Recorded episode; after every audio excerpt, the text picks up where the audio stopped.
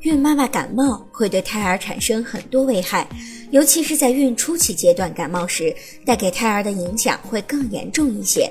一旦度过了这个时期，感冒对胎儿的影响就会减至最小。当然，这里指的是轻微感冒。如果孕妈妈属于严重感冒，并长时间持续高烧，就会妨碍子宫内胎儿的发育。在孕晚期，孕妈妈如果经常咳嗽，就比较容易引起早期破水，造成早产。如果是轻微感冒，建议孕妈妈可以多吃水果，把毒素排出体外，喝牛奶、橙汁也是不错的选择。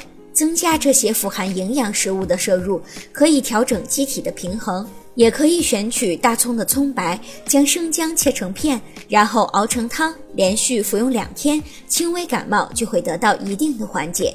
当然，如果是严重感冒，并且伴有发烧、出现身体疼痛、咳嗽等症状，应该及时去医院进行治疗。